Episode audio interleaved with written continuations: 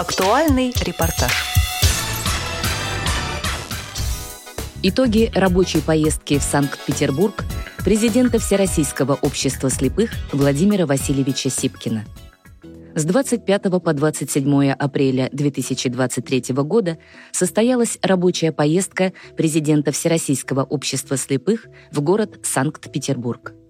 26 апреля президент ВОЗ посетил региональный исполнительный комитет партии «Единая Россия», где в режиме видеоконференц-связи принял участие в работе круглого стола на тему обеспечения доступности объектов и услуг для инвалидов по зрению владельцев собак-проводников. На встрече также присутствовала депутат Государственной Думы, председатель Центрального совета сторонников «Единой России» Ольга Николаевна Занко – Президент ВОЗ поздравил всех с Международным днем собаки-проводника и поблагодарил Ольгу Николаевну, ее команду и партию «Единая Россия» за помощь в решении ряда вопросов, в том числе по увеличению бюджета Российской школы подготовки собак-проводников ВОЗ на 2023 год. В рамках встречи председатель Центрального совета сторонников «Единой России» вручила партийный билет президенту Всероссийского общества слепых Владимиру Васильевичу Сипкину. В этот же день, 26 апреля, работа Совета директоров Всероссийского общества слепых началась со знакомительной экскурсии на Санкт-Петербургское учебно-реабилитационное предприятие «Свет» и комплекс реабилитации инвалидов «Контакт». Знакомство с предприятием и учреждением провел генеральный директор Вадим Андреевич Бубнов. Далее председатель Совета директоров ВОЗ Президент ВОЗ Владимир Васильевич Сипкин открыл заседание. Он отметил важность производственной кооперации, совместной работы предприятий Всероссийского общества слепых.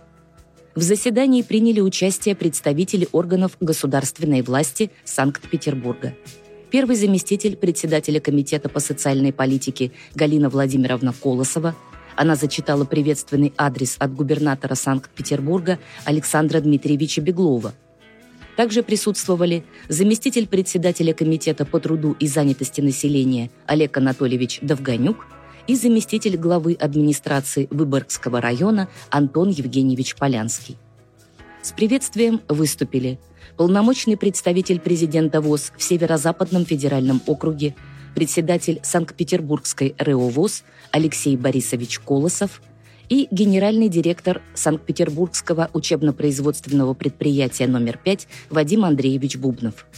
С докладом об итогах работы хозяйственных обществ ВОЗ за 2022 год выступил заместитель председателя Совета директоров, вице-президент ВОЗ Дмитрий Владимирович Котенев. Подведены итоги работы за прошлый год и определены задачи на будущее. На следующий день, 27 апреля, работа Совета продолжилась посещением Санкт-Петербургского учебно-производственного предприятия номер 5.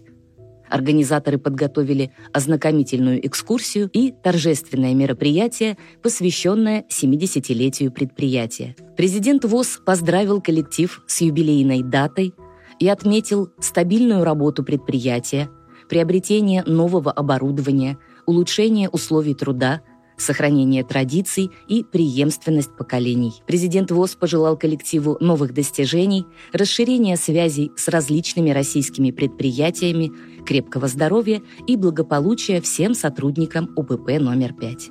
К поздравлениям присоединился председатель Санкт-Петербургской региональной организации ВОЗ Алексей Борисович Колосов и сотрудники Центра культурно-спортивной реабилитации для инвалидов по зрению – которые подготовили юбилейное торжество с историческим экскурсом и разнообразными творческими номерами. Завершилась встреча обзорной экскурсией по историческому центру Санкт-Петербурга.